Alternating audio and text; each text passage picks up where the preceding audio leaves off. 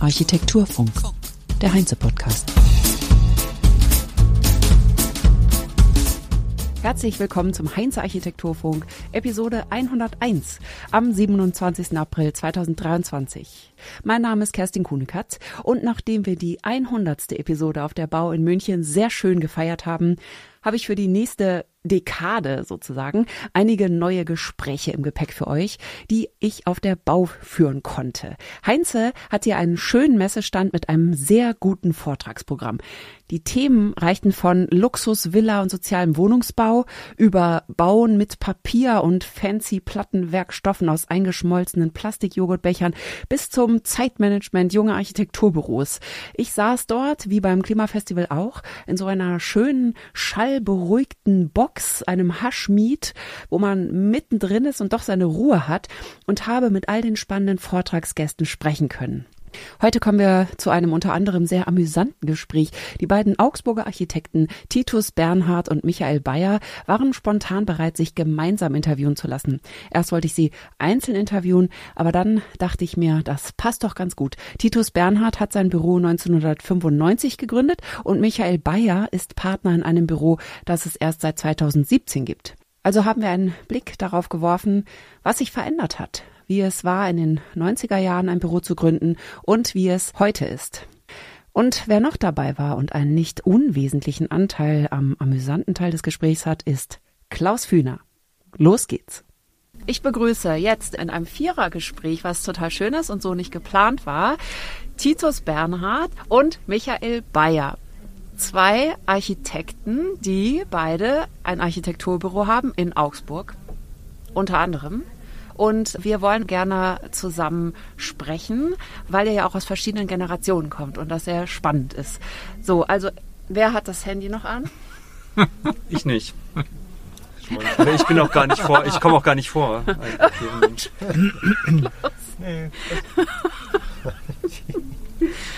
Und natürlich Ehrengast ist Klaus Fühner.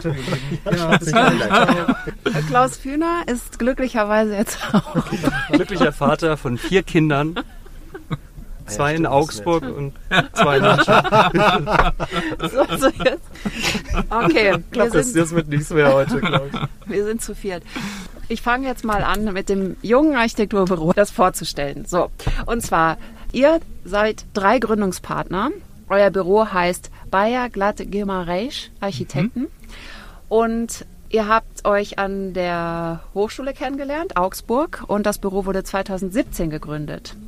Von Lukas Glatt und Manuel Gimareisch und du kamst 2019 dazu. Wenn man Gretel den Hund mitzählt, seid ihr fünf. Also ihr habt einen Angestellten der wiederum drei Chefs hat.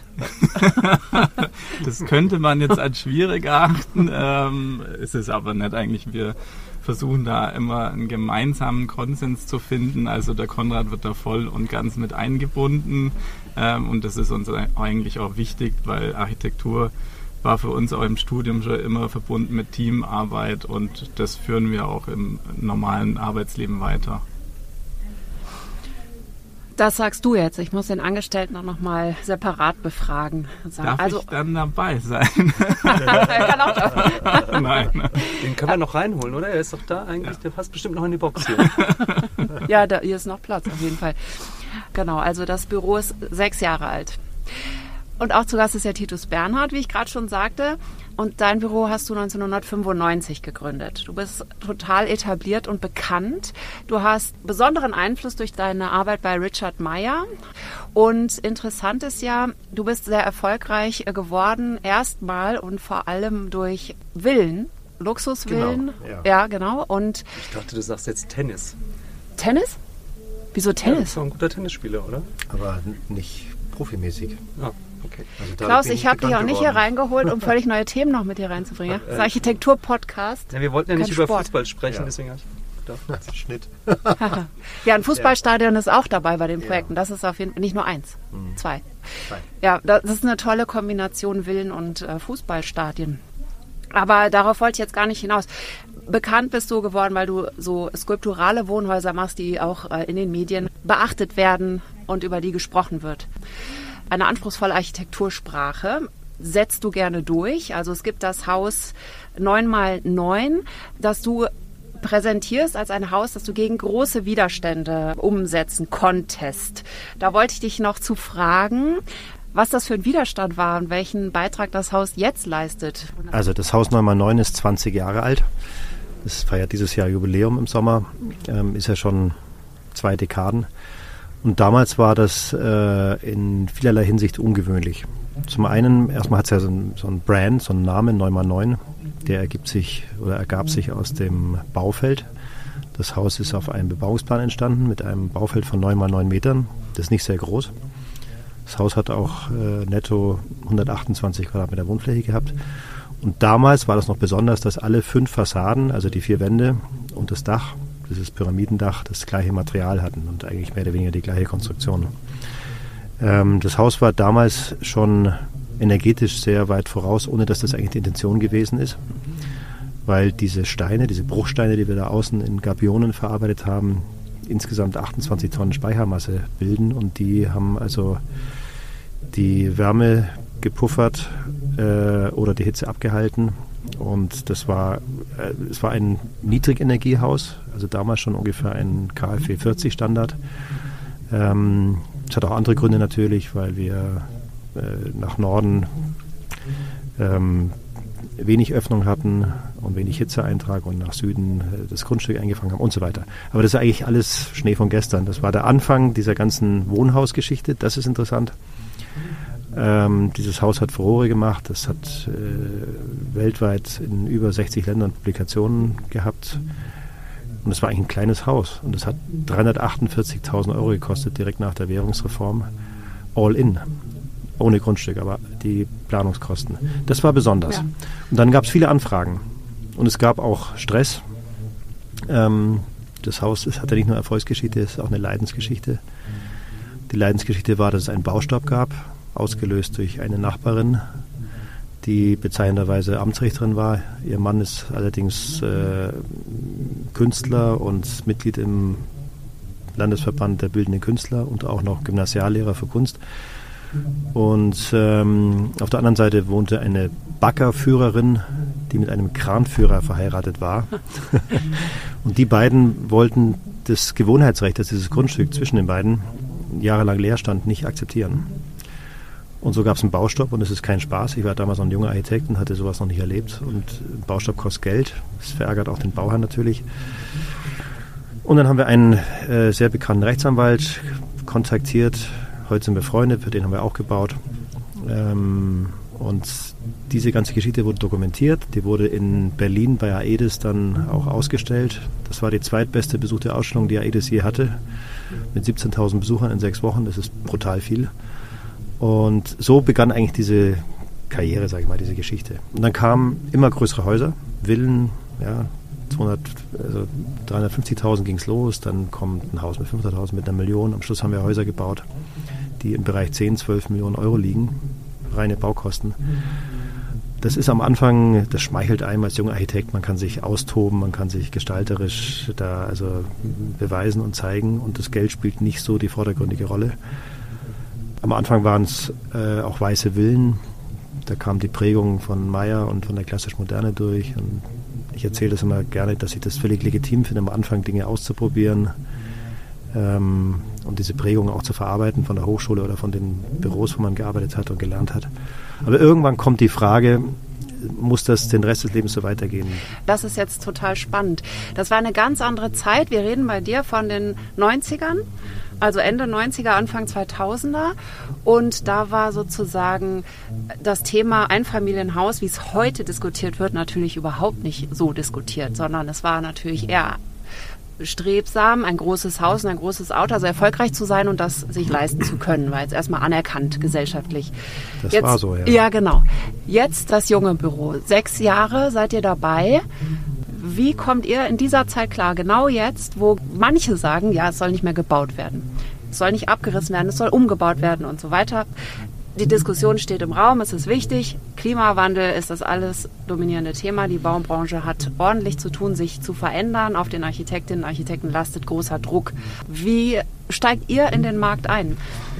ähm, wie wir da einsteigen in den Markt. Ich glaube, äh, wir versuchen einfach auch durch äh, gute Architektur, also ähm, durch äh, Themen, die momentan auch relevant sind und auch für uns wichtig sind, ähm, äh, die zu übermitteln. Also klar, die Nachhaltigkeit ist immer Thema bei uns. Das ist aber auch, äh, weil wir das schon immer irgendwie mitbekommen haben. Also das heißt, während des Studiums bereits äh, war das Thema. Also wir kennen das eigentlich gar nicht anders. Und deshalb äh, versuchen wir auch die Projekte dann auch so zu entwickeln, ähm, dass es nachhaltig ist. Das heißt eben natürlich energetisch. Das heißt, ähm, dass wir versuchen, einen möglichst geringen äh, Footprint äh, zu produzieren, äh, Flächen da sinnvoll einzusetzen, wo sie äh, nötig sind. Also sprich ganz banal, äh, im äh, Schlafzimmer braucht man keine 50 Quadratmeter, da reicht auch, wenn nur das Bett steht und fertig ist es. Dafür kann man dann vielleicht im Wohnbereich ein bisschen mehr machen. Also eine bedarfsgerechte Anordnung von Flächen. Also Fokus auf, wie kriege ich es gut reduziert, dass es aber trotzdem noch qualitätvolle Räume, gute Architektur bleibt. Das ist, glaube ich, so die Kunst, dass man ähm, die ganzen Themen, was mit der Nachhaltigkeit zu tun hat, mit einer guten Architektur umsetzt. Also ähm, die Architektur nicht aus den Augen lässt, sondern immer äh, im Hinterkopf hat, dass wir Qualitäten erzeugen müssen, die äh, für das Bewohnen der Räume wichtig sind. Darf ich kurz was sagen? Ja, bitte. Im Prinzip ist der Anfang ja von euch beiden, ich glaube, das war ja die Frage, mhm, ist genau. sehr gleich oder sehr ähnlich? Das heißt, die Aufgaben haben sich nicht verändert. Ne? Nur weil wir jetzt alle sehr über äh, Ressourcenverbrauch und Effizienz nachdenken, heißt das ja nicht, dass keine Einfamilienhäuser oder kleinere Wohnformen mehr gebaut oder gebraucht oder gefragt werden. Ne? Mhm. Das, was sich ja ändert, sind die Inhalte. Und äh, mhm. es ist ein anderes ja. Bewusstsein, wie du gesagt hast. In den äh, 90er Jahren war das natürlich, stand es im mhm. Vordergrund, sich das auch leisten zu können. Es war auch eine Form vielleicht von äh, Prestige und äh, mhm. Geltungsdrang, stand im Vordergrund, Designwillen mhm. äh, sich zu leisten und jetzt hat es vielleicht eine andere, ein anderes Bewusstsein, eine andere Werthaltigkeit. Würde ich gerne was sagen dazu. Also interessant ist, dass es jüngere Umfragen gibt aus dem letzten Jahr, wo in Fußgängerzonen repräsentativ zum Beispiel 500 oder 1000 Bürger befragt wurden, wie sie eigentlich gerne wohnen möchten. Und soziologisch ist es ein Phänomen, das sich kaum geändert hat, dass der Wunsch jedes Einzelnen eigentlich immer noch der Traum vom eigenen Haus mit Garten ist grundsätzlich. Es hat sich insofern verändert, dass die Diskussion über Nachhaltigkeit und über Flächenverbrauch und den, die Zersiedelung der Stadtränder und, und dieses, was die Amerikaner das Sprawl nennen und so weiter, das ist bei diesen Menschen auch angekommen und sind etwas bescheidener geworden, was Flächen angeht oder was die Vorstellung angeht. Das hat mit dem, was der Michael gerade gesagt hat, sehr viel zu tun, nämlich die Bedarfsgerechtigkeit. Wir haben angefangen, in den 90er Jahren Häuser zu bauen, wo man nicht die Frage gestellt hat, also zumindest nicht in, in dem Segment, das ich damals bedient habe, ob jetzt ein Schlafzimmer 15 oder 20 Quadratmeter hat, sondern da hat man versucht, eine, einen schönen Grundriss, eine schöne Form zu entwickeln und dann ergab sich, dass das Schlafzimmer in der Figur so in einer Richard Meyerschen äh, Raumfolge 22,8 Quadratmeter hatte, was ein großes Schlafzimmer ist. Aber interessant ist die Frage, dass der Wunsch nach dem eigenen ja, der Mensch, der sich individualisieren möchte, der sich abgrenzen möchte, das ist immer noch genauso da wie früher. Ich, ich erinnere mich an ein sehr interessantes Gespräch mit Hans Kollhoff. Kollhoff hat ja angefangen in Berlin, Charlottenburg, so im Stil der Moderne und der Post äh, Neomoderne, kann man sagen, nicht Postmoderne, zu planen, hat sich dann radikal geändert. Das ging dann hin Richtung diesen Neoklassizismus und die Dinge, für die er auch bekannt wurde. Und er wurde da auch angefeindet. Und in dem Gespräch, äh, das ich mit ihm mal geführt habe, hat er gesagt, tief in der Seele der Menschen steckt dieser Wunsch, ich baue mir ein kleines Schloss, ich habe es geschafft. Das hat was natürlich auch mit Status zu tun, das hat was mit Erfolg zu tun, mit der Wertschätzung für die Arbeit, die man leistet und man setzt das dann um in ein Wohnhaus. Ein anderes Statusmittel, das auch viel vordergründiger noch ist, ist das Auto. Auch da gibt es ein Umdenken, das läuft auch parallel, dass man heute nicht mehr so viel über Status nachdenkt. Aber tief verwurzelt ist, ich bin Mensch, ich möchte mich individualisieren und abgrenzen. Ähm, dagegen steht ein, ein wachsendes Verständnis, dass man Dinge nur gemeinsam leisten kann, also den, den kollektiven und gemeinsamen Gedanken. Und wenn man sich damit beschäftigt, also auch soziologisch, dann kommt man irgendwann an so einen Punkt, wie es bei mir und bei uns im Büro war, dass wir proaktiv gesagt haben, wir wollen das nicht mehr nur weitermachen. Wir sind nicht dogmatisch, also das Wohnhaus wird nicht über Bord geschmissen, aus den eben genannten Gründen. Aber wir wollen eben auch Geschosswohnungsbau machen. Wir wollen kleine Einheiten bauen, die bezahlbar sind. Das finde ich, ein, das ist, äh, glaube ich, ein interessanter Wechsel. Und das hat auch was mit, mit äh, Lösen von Bequemlichkeiten zu tun oder von Routinen und so weiter. Ja.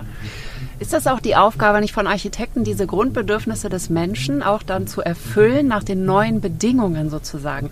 In Deutschland ist ja so ein aktueller Diskurs, gerne mal moralisch aufgeladen. Also da wird dann äh, Flugshaming, SUV-Shaming, große Wohnungsshaming, whatever. Also es ist dann plötzlich so, da ist dann so der Stempel, das ist was Anrüchiges, auch wenn der, wenn der Wunsch noch da ist. Im Endeffekt wäre es doch gut, wenn man sagt, wir haben alle diesen Wunsch, wie können wir den umweltverträglich umbauen? Und während du in dieser früheren Zeit das Problem nicht hattest, sage ich jetzt mal, so Problem in Anführungsstrichen, äh, dass man darauf so geachtet hat, habt ihr das ja, oder ich meine, du jetzt natürlich auch, weil also alle, die praktizieren, aber ihr als Einsteiger oder frisch dabei, um Fuß zu fassen, ihr müsst ja sozusagen diese Dinge erfüllen und habt wahrscheinlich auch dadurch auch ein bisschen andere Auftraggeber natürlich und auch andere, andere Dinge. Was ist bei euch der Fokus? Wenn es bei dir äh, die, die, die großen Wohnhäuser waren, worauf konzentriert ihr euch? Bauen im Bestand zum Beispiel oder Umbauten oder was ist euer Fokus?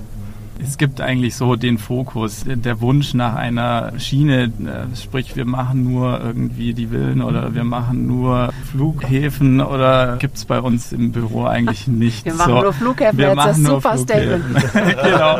ähm, nee, ich glaube, als junges Büro nimmst du ja auch, was du bekommst, oder? Also du ja. hast ja auch erstmal, du wirst ja nicht zugeschüttet mhm. mit Aufträgen, sondern diese Frage jetzt einfach... Ähm, ihr stellt euch den Aufgang, die ihr, die ihr bekommt. Und das ist natürlich äh, selbstverständlich so, als junges ja Büro, ja, um ja. Äh, langsam zu wachsen. Und ich glaube, erst ab einer bestimmten Größe hast du auch überhaupt erst die Möglichkeit und diesen Luxus, dich zu fokussieren. Ja, oder bestimmte Themen vielleicht auch mal bleiben zu lassen. Ja, oder man fokussiert sich nicht bewusst. Das ist ja, auch völlig okay. Also viele Bü Büros sagen ja, nee, wir stellen uns natürlich breit auf. So. Habt ihr schon zusammengearbeitet? Nee, bisher noch nicht. Wir kennen uns natürlich ja. als Augsburger Kollegen, also auch die, die Partner von Michael kennen wir. Ja. Und wir tauschen uns aus. Also das, ich finde das im Augenblick sehr lebendig. Das finde ich auch sehr angenehm, dass wir generationsübergreifend und auch mit unterschiedlichen Schwerpunkten und Themen uns austauschen und dadurch jeder den Erfahrungshorizont erweitert und letztendlich haben wir gemeinsame Themen, das sind die aktuellen, mhm. also Themen, die Klar. anstehen.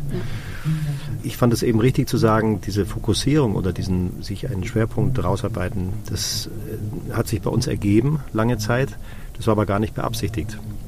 man baut ein, ein, schönes Haus, das Haus wird publiziert, das kriegt äh, Auszeichnungen, dann kommen neue Anfragen, das geht über die Propaganda, über die Medien und dann ist man plötzlich in so einer Schiene drin. Die habe ich eigentlich nie gewollt oder nie forciert. Im Gegenteil, es war dann lange schwierig, ja, davon wieder loszukommen. Ja, der ja. Bernhard mit dem Stempel der Luxusvillenarchitekt, da sind wir nun mal etabliert und das ist Gott sei Dank in diesen schwierigen Zeiten auch, ich sage mal, eine Rückversicherung. Da gibt es immer noch Anfragen, die mich dann auch mal retten, wenn es schlecht ist.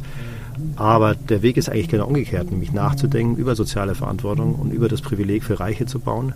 Und noch einen Schritt weiter, dass man die wohlhabenden Leute auch mit zunehmendem Alter und mit einer gewissen Lebenserfahrung, auch mit der, sagen wir mal, Seniorität, nenne ich das mal, auch zur Rede stellt und sagt, pass mal auf, du willst ein Haus mit uns bauen für 10 Millionen. Braucht man das wirklich? 1200 Quadratmeter Wohn- und Nutzfläche für, für ein Paar, wo die Kinder aus dem Haus sind und zwei Angestellte ist einfach übertrieben. Das ist nicht nachhaltig. Das ist im besten Fall eine Möglichkeit von Architekten, sich auszutoben. Also ich will mich dafür nicht schämen, weil ich versuche eher im Gespräch mit diesen Bauern zu sagen, wenn ihr so wohlhabend seid, könnt ihr nicht durch das, was euer Unternehmen erwirtschaftet, was ihr für Privilegien, für Möglichkeiten habt, nicht andere Dinge unterstützen. So arbeiten wir. Mhm. Es gibt sogar eine Idee, die jetzt gerade etabliert wird, dass wir von jeder Rechnung, die wir stellen, weil da fließen ja auch Honorare dann bei solchen Häusern, dass wir selber etwas abführen und den Bauern sagen, pass mal auf, von jeder Rechnung geht 5% in einen gemeinnützigen Topf den investieren wir für soziales Engagement, für Projekte aller Art, wo Bedürftige oder weniger Privilegierte was davon haben. Und das finde ich interessant. ich finde interessant, dass man nicht Wohlstand und Reichtum verdammt, sondern dass man Dekadenz und Übertreibung und äh, alles, was damit verbunden ist, das gehört an den Pranger gestellt. Ja, oder es gehört erstmal ähm, das Bewusstsein, ne, dass man das Bewusstsein stärkt dafür und dann äh, sagt, was können das wir eigentlich. Das hat ganz viel mit Bewusstsein zu tun. Ja. Ja. Ich muss da gerade an das Haus S denken. Mhm. Nämlich die Frage, plant man das auch so, dass man es noch anders nutzen kann? Das habt ihr getan. Das Haus ja. S, erzähl mal, was das ist. Das ist ja auch so ein medial beachtetes Projekt von euch.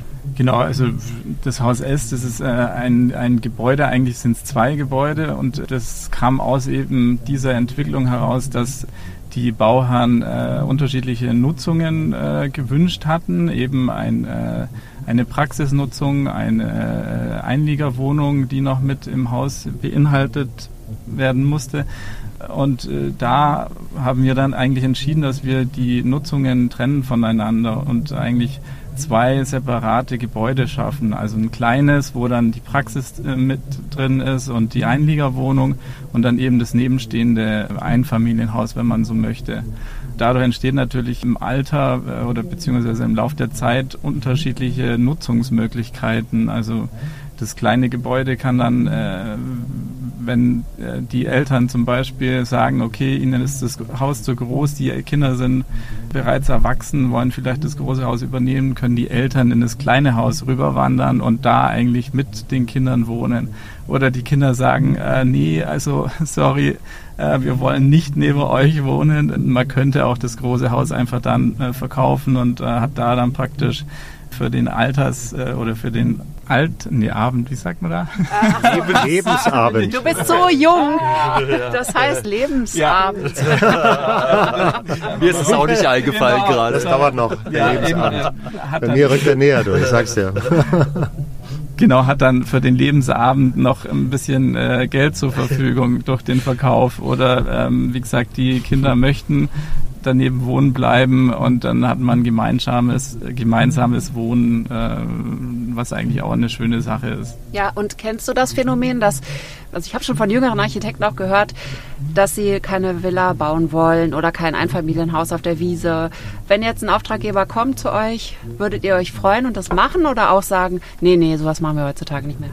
Ja, das sind so zwei Herzen in meiner Brust. Also ich finde es ja schön, was der Titus alles gemacht hat und das hat natürlich uns auch geprägt während dem Studium. Man kannte die Projekte und man hat da natürlich auch immer ähm, hingeschaut und äh, Themen übernommen und ich finde es auch nicht verwerflich, wenn man äh, so ein Gebäude plant oder auch eben heutzutage auch noch nutzen möchte oder bauen möchte weil es natürlich auch prägend ist für die Gesellschaft. Also man erfährt äh, oder man, man sieht das Gebäude und weiß zumindest mal, aha, das ist eine andere Herangehensweise, eine andere Denkweise und es erweitert eigentlich den Horizont dann auch wieder. Und von dem her äh, würde ich es jetzt nicht kategorisch ausschließen. Vielleicht ähm, wäre da die Frage nach der Fläche, wie groß ist es, äh, von wie vielen Leuten wird es genutzt, äh, solche Themen wird man wahrscheinlich ein bisschen genauer begutachten und vielleicht anders handhaben.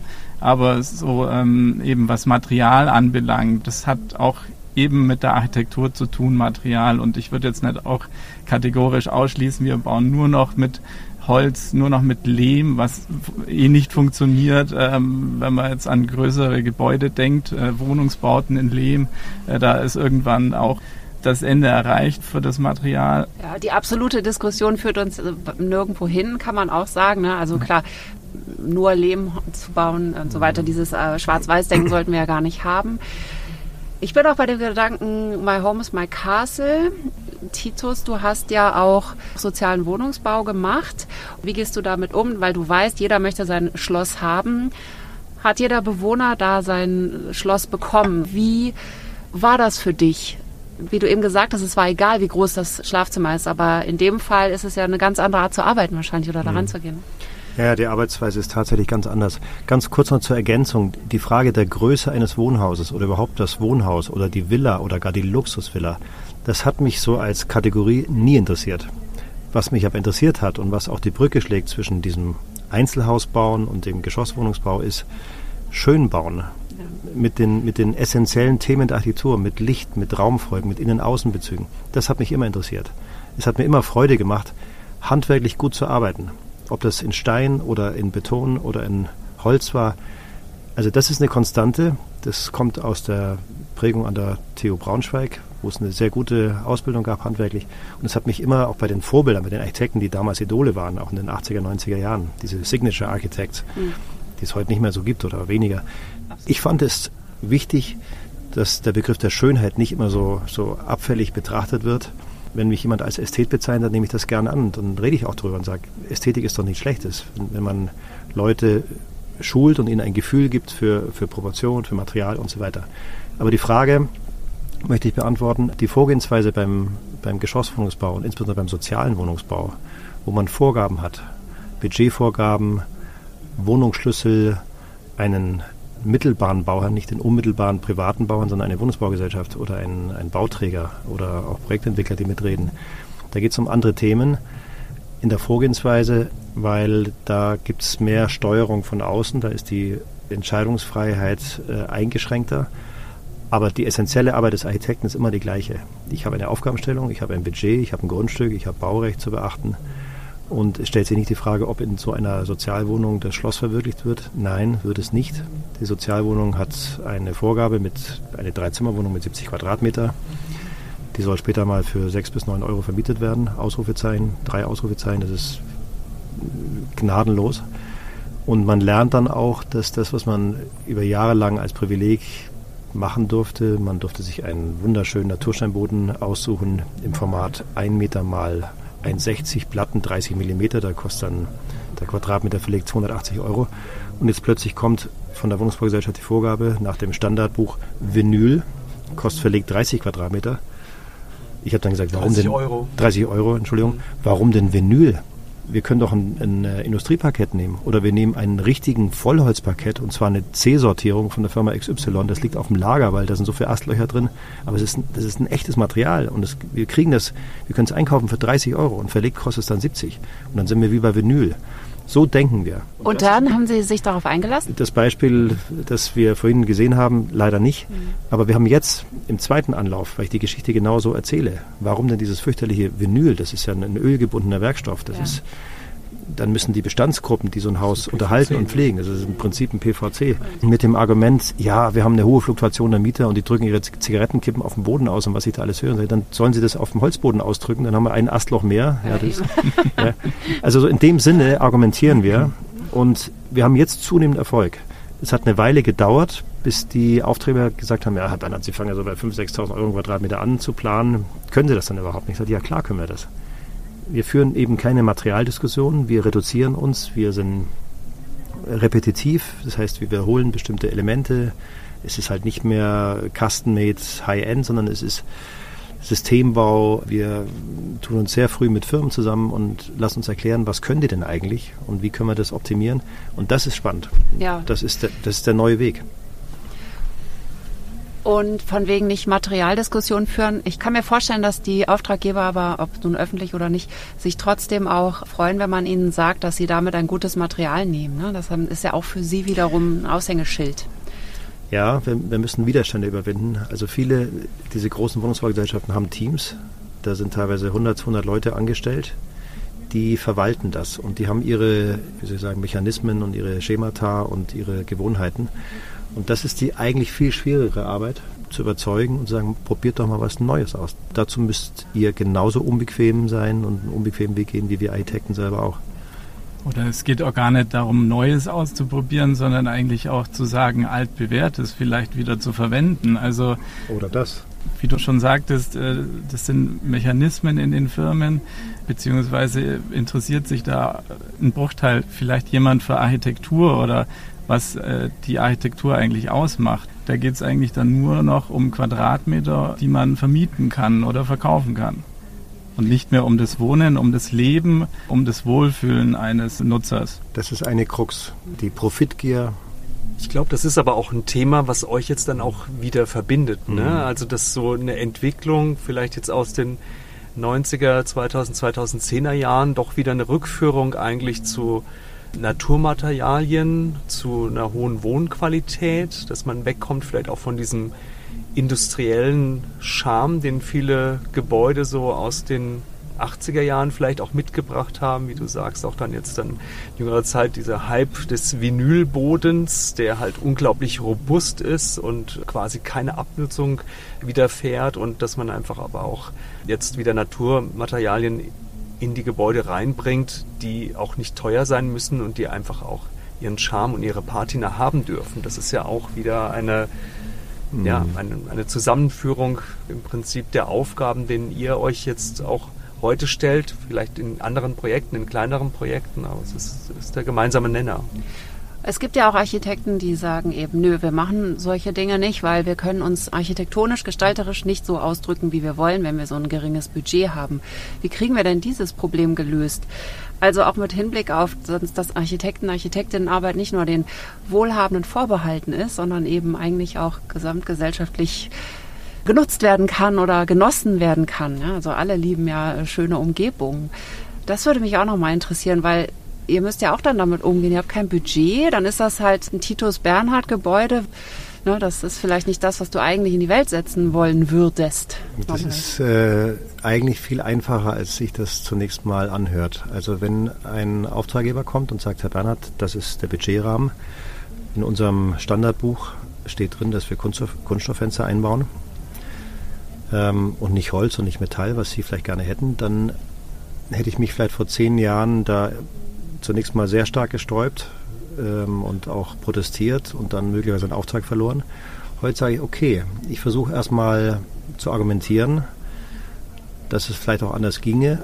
Und in zweiter Linie versuche ich dann zu sagen, es gibt auch ganz gute Kunststofffenster und die essentiellen architektonischen Themen hängen nicht am Kunststofffenster oder am Holzfenster, ähm, da muss man dann so in der Detailanspruchsqualität ein bisschen zurückschrauben.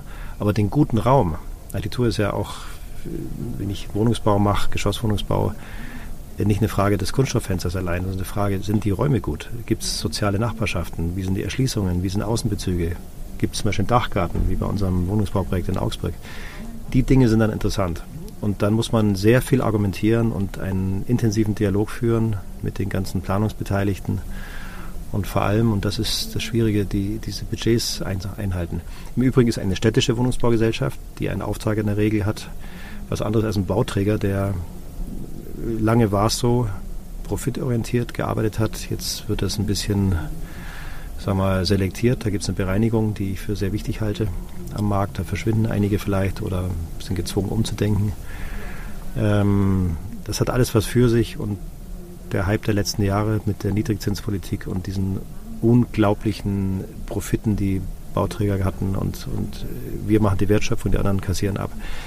Das hat verärgert und das führt dann auch dazu, dass man seine eigene soziale Haltung hinterfragt und ändert. Genau, also eben, ich gehe vielleicht nochmal zurück auf die Plastikfenster, Kunststofffenster. Ähm, man spricht ja immer von Nachhaltigkeit und wir müssen jetzt weg von diesen Baustoffen, die ölbasierend sind. Aber das ist eben das Problem, dass viele äh, Wohnungsbauträger bzw. Projektentwickler immer nur den Profit im Hinterkopf haben und so, solange die Baumaterialien, die nun mal auf Öl basierend sind, teurer sind als die natürlichen Baumaterialien, wird sich da, denke ich, wenig ändern. Also wir können das natürlich in unserer Arbeit so umsetzen, wie wir das denken und auch wie meistens unsere Bauherren das denken, dass man natürliche Baustoffe verwendet, aber das ist natürlich nur ein, ein Tropfen auf einen heißen Stein. Also wenn man da in der Baubranche was ändern will mit Nachhaltigkeit, dann muss man eigentlich andere Regelwerke initiieren und sagen, äh, vielleicht gibt es dann auch eine Förderung für das Bauen mit natürlichen Rohstoffen wo dann praktisch auch die größeren Firmen, die wirklich Masse produzieren, auch umdenken, natürlich aus Kostengründen und dann andere Materialien verwendet. Sonst ist, glaube ich, in dem Sektor wenig Nachhaltigkeit umzusetzen. Ja, unbedingt die Industrie kann es auch nicht alleine. Also es ist so ein Zusammenspiel auch und die Politik muss da eigentlich auch die Vorgaben dann auch ändern und das Schritt für Schritt müssen eigentlich neue Standards etabliert werden. Und da stehen wir gerade eigentlich nur vor einer Riesenaufgabe allesamt. Ne? Wie glaubt ihr, wird sich der Beruf für euch persönlich entwickeln? Welche Projekte seht ihr voraus, die ihr gerne machen möchtet? Also ich denke, wir haben momentan schöne Projekte.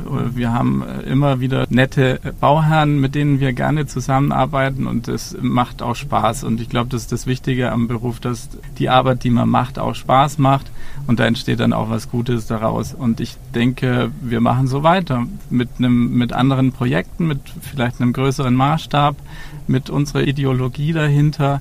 Und was für Aufgaben das sind, äh, das ist, glaube ich, eher zweitrangig. Wir können uns da sämtliche Nutzungen vorstellen. Äh, genau, also es gibt nicht irgendwie, wir wollen unbedingt noch ein Museum bauen oder, oder ein Theater. Klar, machen wir das gerne. Ich, ich würde mich auf die Flughäfen konzentrieren. Ja, genau. Schöne Bauherren mit großen Flughäfen. Ja, vielleicht mal in Berlin einen oder so. Da kann man 14 Jahre sich Zeit nehmen. Das ist perfekt, super Budget, eine tolle Resonanz. Das kann man machen. Nein. Also wie gesagt, wir sind zufrieden, wenn wir schöne Projekte umsetzen können mit tollen Bauherren und dabei Spaß haben. Ja. Äh, noch kurz, äh, ja. Wettbewerbe spielen wahrscheinlich keine große Rolle oder doch? Nein, also Wettbewerbe spielen eine, eine große Rolle bei uns. Also Wettbewerbe heißt natürlich auch immer Zeit dafür zu haben, Wettbewerbe zu machen und auch einen gewissen finanziellen Puffer zu haben, weil man fällt halt dann einfach mal ein paar Monate aus, weil man den Wettbewerb bearbeitet. Aber Wettbewerbe, wir machen relativ viele, weil es uns auch Spaß macht. Da geht es darum, dass man sich wieder neue Sachen eindenkt, neue Situationen erschafft. Und ich glaube, da bleibt man auch relativ gut an dem Zahn der Zeit dran, weil man immer wieder neu denken muss und äh, sich immer wieder neu einstellen muss auf andere Situationen, die bei den Projekten, Wettbewerben dann gefragt sind. Ja, okay, dann habt ihr doch irgendwo noch Mitarbeiter im Keller, weil ihr macht Wettbewerbe um, unter Nein. mehrere Projekte. Wir ja. sind stetig überarbeitet. Nein, also wie gesagt, das macht Spaß ja, und das, das, ist das Gute daran. Ja, vielen Dank. Gerne. Ja, ich würde die, die Frage ähnlich beantworten. Erstmal stellen wir uns allen Bauaufgaben. Wir machen ein sehr breites Spektrum und das haben wir bisher gemacht und wollen auch weitermachen. Das finde ich gut. Was sich geändert hat, ist ein äh, viel größeres Verständnis für unterschiedliche Bauherren. Also die Leistungsphase Null, die Formulierung, wie eigentlich eine Zielsetzung ist, wie man ein Projekt angeht, bis hin zu einer Projektentwicklung, was ja nicht Kerngeschäft der Architekten, der Planen ist.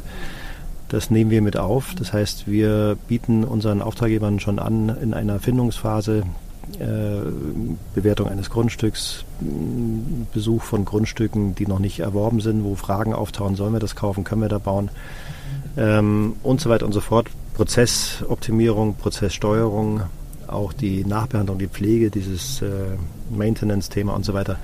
Also es hat sich erweitert und das nehmen wir an. Und ich glaube auch, dass in einem mittelgroßen Büro und, und noch einfacher in einem größeren Büro die, die Vielfalt der Mitarbeiter, Diversität der Erfahrungen, die da ist, hilft. Also ich habe sehr gute Leute, denen ich Vertrauen schenke.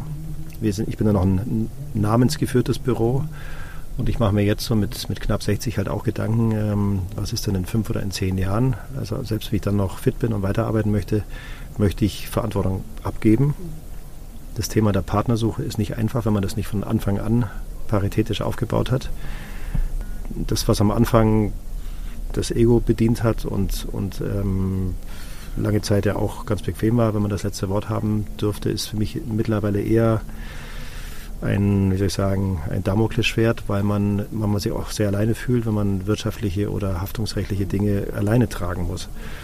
Und ich merke, dass die jüngeren Kollegen, die jetzt so genügend Projekterfahrung haben und auch sehr ganzheitlich denken, eher zurückhaltend sind bei der Frage, ob sie Verantwortung übernehmen wollen weil sie ja sehen, was da läuft. Also wir haben auch Prozesse, da geht es um viel Geld, da geht es um, nicht um Recht kriegen, obwohl man Recht hat, das läuft manchmal anders. Und die Dinge sind belastend.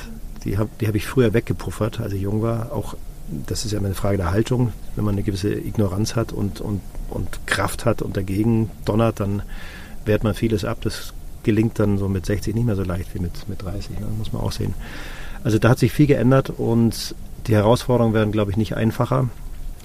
Ich bin aber zuversichtlich, weil ich immer denke, Herausforderungen oder Probleme sind auch Entscheidungshilfen. Und so verstehe ich auch meinen Job. Ähm, da wird anders als früher sehr viel kommuniziert. Und meine Mitarbeiter kriegen seit einigen Jahren sehr viel Wertschätzung. Das haben sie früher vielleicht nicht so bekommen. Das wurde mir auch reflektiert. Und nicht so, wie sie sich das gewünscht hätten.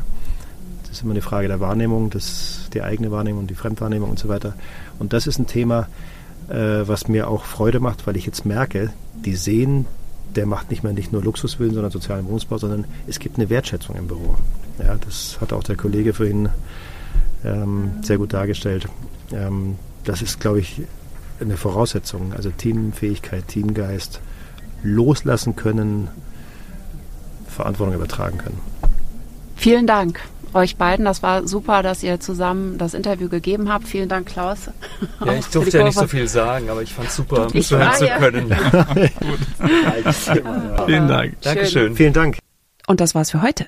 Hier kommt noch eine Hausmitteilung von Heinze.